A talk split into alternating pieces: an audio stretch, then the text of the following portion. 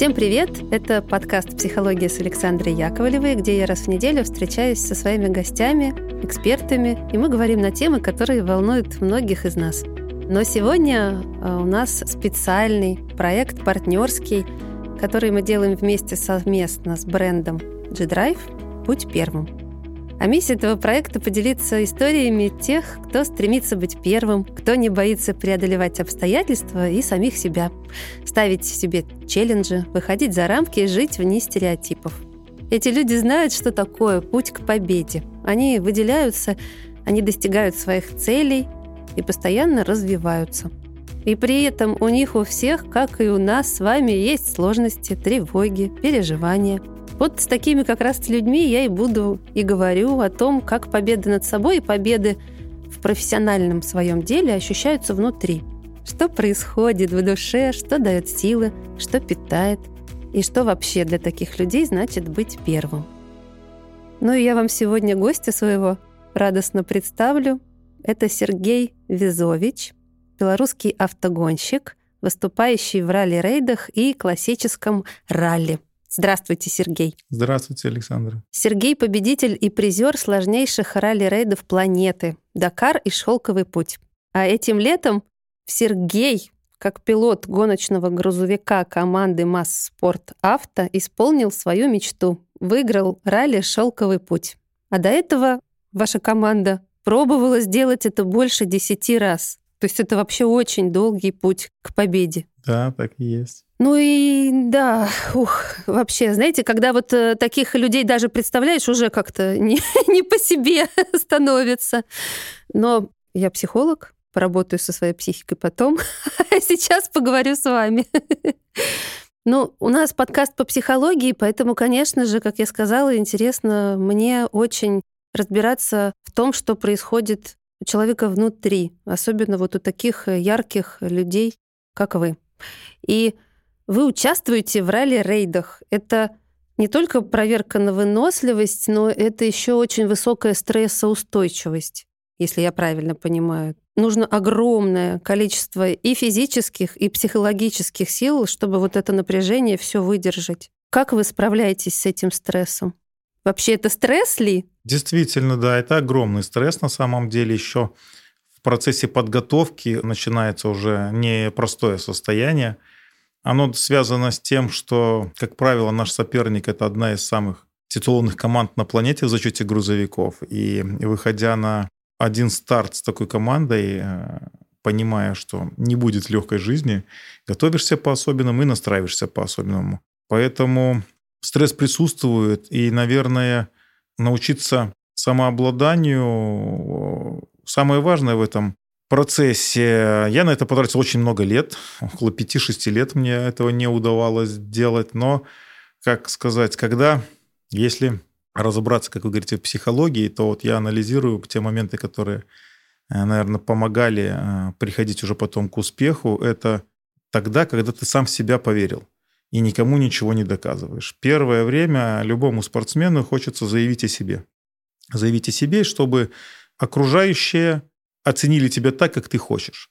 И вот до этого момента, пока ты работаешь не на себя, а на окружающих, происходят срывы именно психологические, после которых ты допускаешь ошибки, потому что очень важно мнение окружающих. А вот когда у тебя есть какой-то ряд достижений спортивных результатов, ты понимаешь сам, на что ты способен и чего ты стоишь. И несмотря на то, сложится у тебя в очередной раз соревнование либо нет – ты от этого не станешь менее профессиональным. И вот в этот момент наступает внутреннее такое равновесие, и ты спокойно делаешь свою работу, относишься к этому как к работе, на тот уровень, на который ты сейчас готов. Не больше и не меньше. Это самый оптимальный, на мой взгляд, состояние. Потому что когда ты хочешь сделать сверхусилие, оно может быть только коротким. Если мы говорим про ралли-рейды, такие как «Шелковый путь» и «Дакар», это марафоны, и вот здесь э, это, как правило, двухнедельная гонка. Короткий твой настрой, он закончится там, через 3-4 дня, и начнешь допускать ошибки. А вот это равновесие, как оно достигается, ну, тут можно часами, наверное, разговаривать. На мой взгляд, ну, в моей вот личной жизни мой психолог – это моя жена. То есть вечером, ночью После того, как заканчивается гонка на адреналине, очень трудно успокоиться.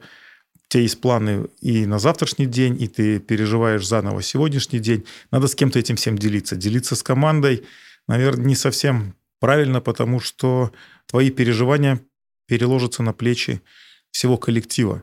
А еще, когда коллектив на тебя рассчитывает, ты должен извергать уверенность, а не высказывать какие-то сомнения. И вот тут вступает в роли психолога как раз жена. И для меня ее поддержка очень важна. Это вот мой один, один из моих инструментов. Ну, это прекрасный инструмент, мне кажется. И вообще то, что вы сказали, что очень важное то, что помогает, это опора на себя, да, вот уверенность в себе, когда ты перестаешь э, для других э, что-то делать, на них впечатление производить, и когда ты понимаешь, что ты сам у себя опора, и вот это твой внутренний движок, если я вас правильно поняла. Ну, не то чтобы опора. А ты э, значит, знаешь уже себя как э, спортсмен, на что ты способен. И для того, чтобы показать максимально возможный результат, нужно всего лишь не допустить ошибки. Твой результат может быть не лучшим, но это будет тот результат, на который ты готов сегодня. Сегодня уровень конкуренции в грузовом зачете настолько высок, что выиграть за счет одного там профессионализма очень трудно. А, техника примерно равна, и экипажи, и пилоты примерно равны. И тут мы говорим о том, что на сегодняшний день э, выигрывает тот, кто допускает меньше ошибок. А вот, кстати, большинство ошибок связаны именно с психологическими моментами. Ну вот, кстати, э, вы не раз не достигали цели, хотя к ней очень стремились. То есть это тоже такое особенное качество, что вы идете к ней, идете, идете, но не достигаете. Это же тоже стресс, это тоже своего рода психологическая травма. Это не стресс, это вообще катастрофа, когда ты ну, я так старалась аккуратно слова подбирать, но вот спасибо, вы мне помогли. Для этого катастрофа вообще. Такие ралли-рейды проводятся один раз в год. То есть раз в год проводится угу. шелковый путь, раз в год проводится Декар. Ты посвящаешь этому огромный кусок жизненного пути – и когда на твоем пути становится препятствие в виде твоей личной ошибки, там, технического сбоя, неправильной подготовки к самому процессу, и ты понимаешь, что теперь тебе для исправления всего этого нужен год, конечно, это сильнейший удар, после которого правиться ну, сложно, потому что... А как? Вот как себя восстанавливать после таких сложных переживаний? Вы делали это не раз, я поэтому и спрашиваю, что как говорят, упорство и труд все перетрут, но вот здесь много нужно было перетирать. Много. Здесь количество, на мой взгляд, количество спортивных километров в нашем случае. Ты должен преодолеть как можно больше спортивных километров и стартовать как можно больше различных гонок. Именно сам факт принятия участия в соревнованиях, если есть возможность принять участие в соревнованиях, никогда нельзя спортсмену пропускать соревнования. Это в том числе вот один из факторов стабильности твоей психологии при выходе на старт. Когда мы говорим, что такая гонка один раз в году, то, выходя на старт через год, все равно у тебя огромный всплеск адреналина и волнение, что нельзя допустить никакой ошибки. А количество стартов убивает вот это чувство волнения. Ты выходишь на старт, э, для тебя это как обыденное дело становится. Когда ты берешь это просто количество. Ну, в моем случае это так. Поэтому я, несмотря на то, что профессионально мы выступаем в ралли-рейдах, на любительском уровне, выступая в классическом ралли, продолжаю выступать, э, скажем так, сам для себя. Вот с этого года даже моим штурманом в классическом ралли уже две гонки маленькие проехала как раз-таки моя супруга. Как это здорово. Мы вместе сели в один экипаж уже, да. И вот эти моменты, когда для тебя гонка меньшего статуса не является стрессом, а является источником получения удовольствия. И ты привыкаешь к этому, что выходя на старт, ты будешь получать удовольствие. И когда ты выходишь на старт даже такой огромной гонки, здесь уже начинается колебание внутри организма. Стресс и получение удовольствия. Стресс, получение удовольствия. Уже 50 на 50 полегче стало. И когда ты э, за такое количество времени мы, наша команда как раз-таки начала свой вообще путь как команда с ралли-рейда «Шелковый путь» в 2010 году. Я оказался в команде с 2012 года. И вот все это время мы не пропустили ни одного издания ралли-рейда «Шелковый путь», неоднократно становились призерами его, занимали третье место, второе место. Но вот в этом году, наконец-то, удача была на нашей стороне, без удачи тоже нельзя. Я очень сильно верю, на самом деле, в судьбу. И научился в связи с этим тоже чуть меньше переживать, но это только с годами, с опытом, наверное. А, различные ситуации неудачи, как э, либо вызов судьбы, либо подарок судьбы. То есть я очень сильно верю в тому, что если это суждено, оно случится. То есть если суждено выиграть, ты выиграешь. Если не суждено, то что бы ты ни делал, что бы ни предпринимал, это не получится. Но при этом а, нужно быть к этому вызову всегда готовым. Это не значит, что надо сидеть 33 года на печи, потом слезть и говорить, все, я готов. Как раз таки сейчас судьба дает мне подарок. Так не бывает. Для того, чтобы идти к своей цели, нужно делать все равно шаги в ту сторону. Маленькие, большие, неважно. Вопрос времени, когда ты доберешься до этой цели. Ну, вот это моя философия. Как говорят, хотя бы полежать в эту сторону. Нет, в нашем случае это не то. В нашем случае не то. И время идет, и надо следить постоянно за собой. Очень сильно важный вопрос дисциплины. То есть в течение года у нас 3-4 старта. А все остальное время ты должен дисциплинированно э, держать себя в хорошей физической форме. Хотя многие э, очень сильно сомневаются и в комментариях где-то пишут о том, что зачем там автогонщику держать себя в хорошей физической форме, сел, там, нажал на педали, поехал. Ну, в ралли-рейдах это все работает чуть по-другому. Там физическая форма – это 50% успеха. Вот я э, про шелковый путь себе позволю продолжить. Вот вы много лет шли к этой мечте выиграть угу. шелковый путь. Вот вы это сделали. А здесь вот опять вызов. А что дальше? Что мотивирует вообще двигаться вперед, и когда мечта исполнена? Это такой вопрос, мне кажется, который и в обычной жизни себе люди задают. Вот там они хотят, я не знаю, там вырасти до какой-то позиции там в своей компании, не знаю, там построить дом, посадить дерево. И вот мечта исполнена, дом построен, дерево посажено. Я там стал начальником чего-то там, не знаю, заработал столько-то денег. И вот вы дошли до мечты, она исполнена, вы столько времени потратили. И вот что нужно дальше?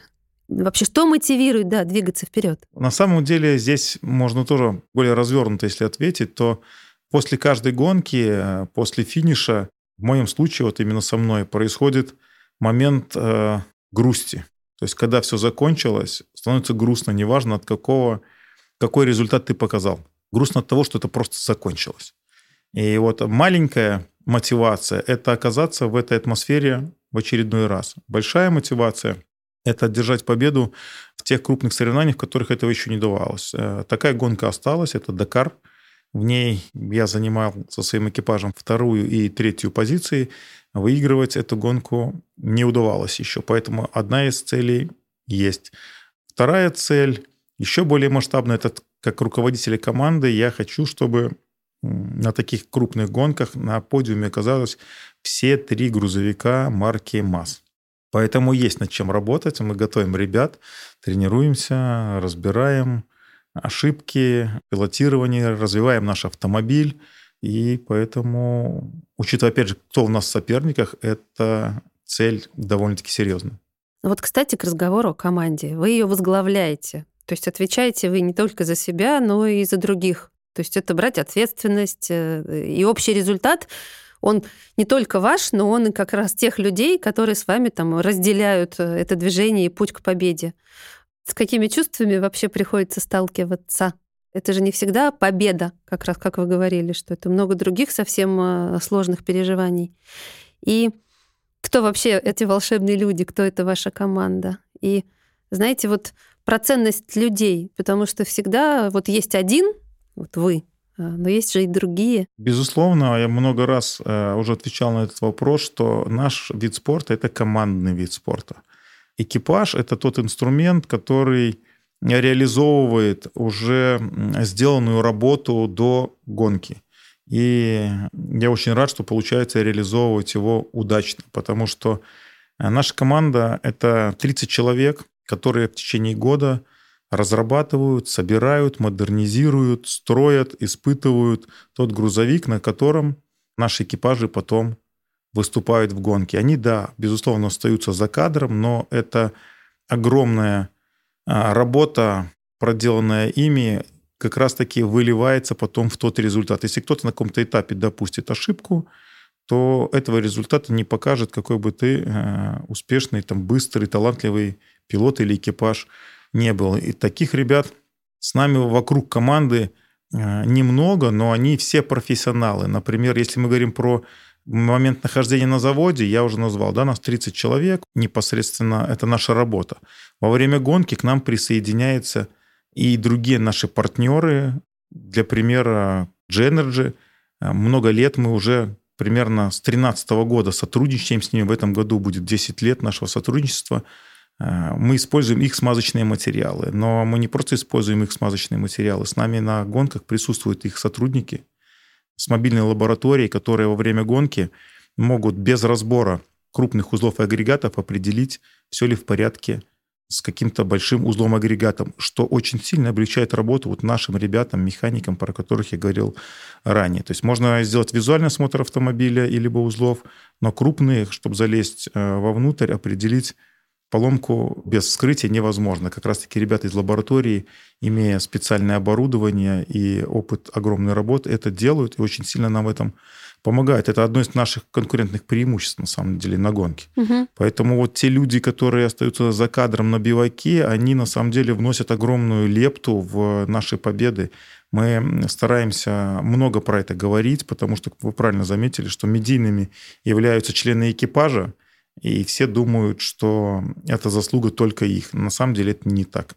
Про это люди тоже должны знать, что много людей делают свой вклад. Это как и работники команды, так и наши технические партнеры.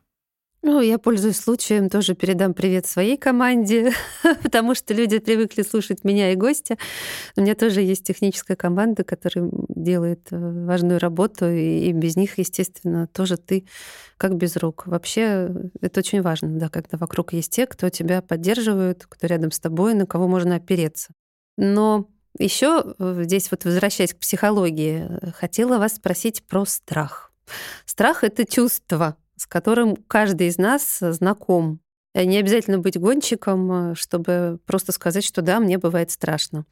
Но в вашем случае это как-то особенно интересно, потому что я читала, что в одном интервью вы говорили, что если вы начинаете чувствовать страх, то это значит, что все идет нормально. Вот что это за маркер такой? Да, это моя такая излюбленная фраза на самом деле, потому что во время гонки мы не видим соперника и движемся с интервалом по времени. Ну, мы можем его видеть во время там обгона и так далее, но, как правило, это а, заочная борьба со временем. И для того, чтобы понимать, как ты едешь по отношению к соперникам, нужно держать максимальный темп. Максимальный темп, он приближен к уровню твоего страха. Все очень просто. То есть, если ты приблизился к этому уровню, но нужно понимать, что это не такой страх, как там страх темноты, не знаю, там страх каких-то фобий. Это чуть другой страх. Это, скажем так, такая настороженность уже при экстремальном вождении. Таких страхов, на самом деле, у меня много. Страх не подвести вот э, людей, которые следят по трекеру за тобой, как ты движешься по трассе. Не подвести большой коллектив Минского автомобильного завода, который сидит Э, в это время в Минске э, и также следит, как ты представляешь их завод, других болельщиков нашей страны. Такие страхи присутствуют, и борешься с этим разными способами. Я, например, во время гонки не читаю соцсети полностью. От этого отключаюсь. После гонки читаю, чтобы потом посмотреть, кто что, какую бяку написал. Либо, наоборот, приятные слова, потому что Объясню тоже почему. А, раньше читал, это было важно. Ты, например, покажешь хороший результат, и думаешь, что там про это думают болельщики. И, например, множество комментариев может попасться один негативный, и почему-то ты несколько дней потом помнишь только его. Поэтому я исключил из своей жизни во время гонки именно соцсети. А вот страхи, скажем так, за ответственность перед коллективом, тем более, когда ты руководитель этого коллектива, нельзя потом какую-то неудачу перевалить на чьи-то плечи, неважно, это лично твоя ошибка, либо члена твоей команды, потому что ты есть руководитель этой команды. Даже если допустил эту ошибку кто-то из команды э, на каком-то этапе подготовки, я и есть тот человек, который руководит этой подготовкой. Поэтому мне в этом плане вообще сложно, не на кого свалить никогда а, ответственность. И поэтому во время гонки зачастую приходится именно гоночного процесса, и как я уже, э, надо отличать тоже гоночный процесс э, и работу команды. Например, вот сейчас вообще уже глубоко зашли. Э, во время гонки я не выполняю роль руководителя команды. Ее выполняет один из моих заместителей. Это Константин Синебок. Он полностью руководит биваком, всеми видами работ на биваке, вообще всем-всем-всем, за исключением как раз-таки тактического ведения гонки. Можно вас попросить расшифровать, э, что такое бивак для тех, кто этого не знает? Бивак – это такой мини-город, состоящий из команд, э, которые на нем расположены. То есть нельзя оказать техническую поддержку там, где хочется. То есть команды все расположены в определенном месте, скажем, оно там огораживается забором, либо заранее выбирается какой-то там стадион, э, аэропорт, э, площадка огромная, и туда запрещен доступ кого-либо, и вот только когда автомобиль туда попадает, тогда можно осуществить его ремонт. До этого времени члены экипажа должны осуществлять в случае необходимости ремонт своими силами, самостоятельно. Так, и кто вы во время гонок? А во время гонки я занимаюсь только стратегией ведения самой гонки на трассе. То есть я работаю с другими экипажами, сам веду гонку, выстраиваю стратегию, и с ребятами выстраиваем э, ежедневную стратегию на следующий день. А всеми техническими угу. видами работ, чтобы наш автомобиль утром был как новенький, красивенький, технически исправный, занимаются заместитель по технической части. Это на самом деле огромный кусок работы, который он с меня забирает, потому что предыдущие годы, в самом начале карьеры руководителя, это был тяжелый момент, и должен был управлять этим всем процессом, но ребята также со временем стали профессионалами своего дела, и многие могут работать на самоконтроле, так называемом. То есть вы аккумулируете свои силы вокруг тех задач, которые вот сейчас да. стоят перед вами, и делегируете да. Ну, на мой взгляд, правильный руководитель, это, опять же, мои критерии руководителя, это тот, кто собирает вокруг себя профессионалов, узких профессионалов своего дела и правильно между ними распределяет работу, а не замыкает на себе все процессы. Так это отличная именно психологическая тоже стратегия, потому что вам нужны силы сделать то, что вы делаете во время гонки. Никто, кроме вас, э, судя по всему, э, этого сделать не сможет. Ну, поэтому, возможно, эта стратегия и является правильной, она приносит определенные плоды. То есть в команде собраны профессионалы, каждый по своему направлению, и я им очень искренне доверяю, а сам делаю то, что я могу, умею делать. Поэтому моя задача – это подбор кадров и ведение самого гоночного процесса во время гонки в качестве пилота. Ну, возвращаясь к психологии, э, я скажу вам, что я умею и могу делать. Вы когда сказали про соцсети, что вы когда читаете, что обязательно там на 10 э, положительных есть один негативный, и именно он западает в душу, и он потом э, все время вспоминается. Это вообще как бы психологический феномен, он изучен, написан, что вот эти негативные переживания больше ранят, и поэтому как раз когда тебя 10 раз похвалили, а один раз поругали, то ты потом вспоминаешь вот эти яркие негативные эмоции, и поэтому рекомендуют все, например, там, тем же детям, да и мы, взрослые тоже дети, как можно больше вот этих позитивных подкреплений в жизни друг другу давать, потому что их нужно накопить столько, чтобы потом выдержать вот даже те редкие, но очень болезненные негативы, негативные вещи, которые встречаются на пути. Так что да, это психология. К счастью или к сожалению, но это факт. К сожалению, психологии мы не э, научились уже, скажем так, на вот э, своих собственных ошибках, на, на набитых шишках, когда это тебя выбивает из колеи. Но на сегодняшний день могу сказать, что изучив наших соперников, можно также пользоваться какими-то моментами, то есть э, своего психологического состояния. Можно скажем так, блефовать в обратную сторону. Можно показывать, что ты переживаешь, на самом деле быть совершенно спокойным, либо наоборот, показывать, что совершенно спокойно, хотя внутри буря.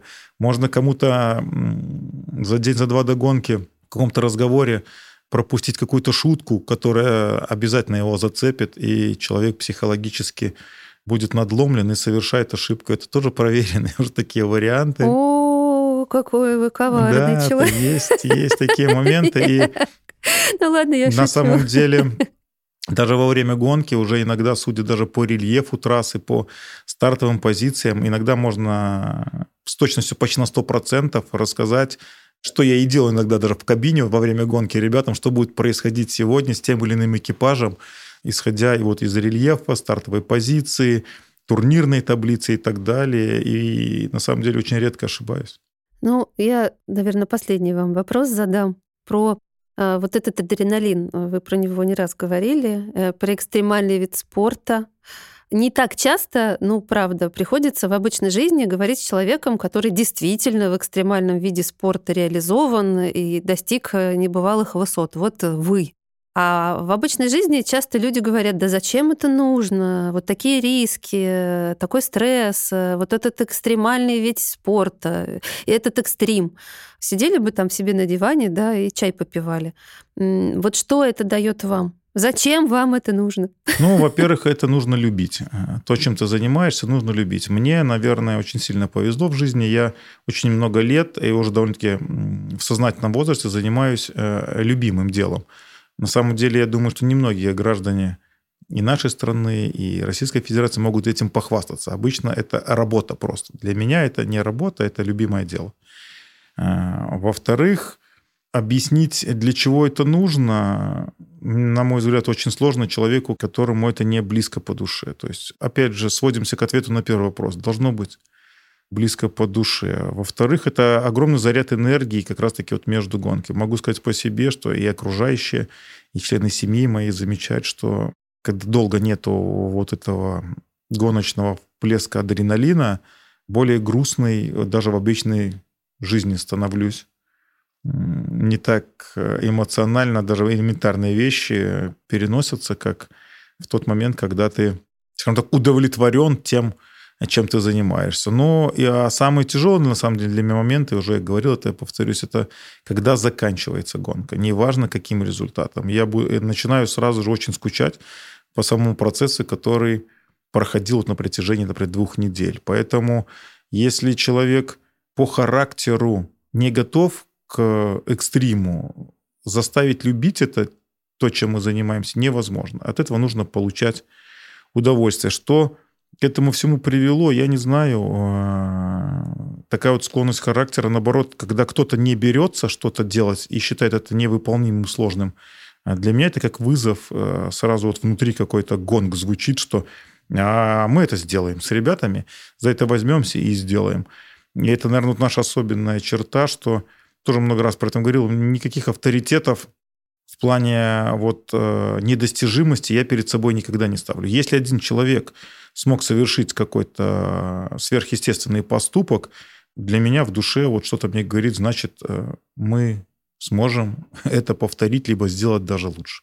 Это вот как девиз, то есть никогда не пугаться предстоящей работы, предстоящих проблем, ну или вообще чего-либо.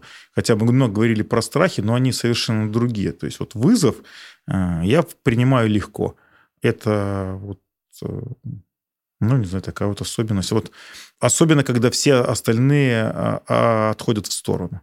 Возможно, это вот черта как раз-таки как лидера, руководителя команды, но вот как раз-таки тот момент, когда многие перестают верить в возможность чего-либо сделанного, да, вот тогда вот мне по характеру выходить на первый план и делать. В том числе и во время гонки, когда мы с ребятами во многом обсуждаем или стратегию гонки, или вообще наш грузовик, мне, конечно, во многом помогает вести за собой ребят то, что э, я могу показывать такой высокий результат, и это является аргументом потом при каких-то обучающих моментах. То есть ребята мне верят, э, потому что я беру это и делаю в этом плане очень легко поддерживать, либо легче поддерживать свой авторитет как, скажем так, играющего тренера. Не просто давать наставления со скамейки запасных, а говорить, что мы будем делать, и кто-то приезжает и говорит, это сделать невозможно. Ты приезжаешь и говоришь, а я вот сделал, смотри. Вот такой результат на совершенно одинаковой технике.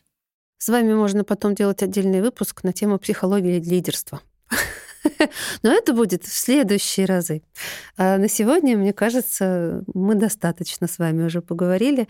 А, хотя, правда, это было очень интересно. Я и... только начал раскрываться, видите, ну, полез куда-то в глубину души своей. Ну, вы не полезли, вы пошли уверенно и профессионально при поддержке профессионального психолога. Ну, нужно же оставить что-то на потом. Все сразу раскрыть невозможно, да и не нужно. Как мы знаем, дорогу осилит идущий или едущий, мчащийся по ней на, на грузовике по бездорожью. Спасибо вам большое, Сергей. Да, и вам, Александр, спасибо большое. Очень приятно было пообщаться. И мне.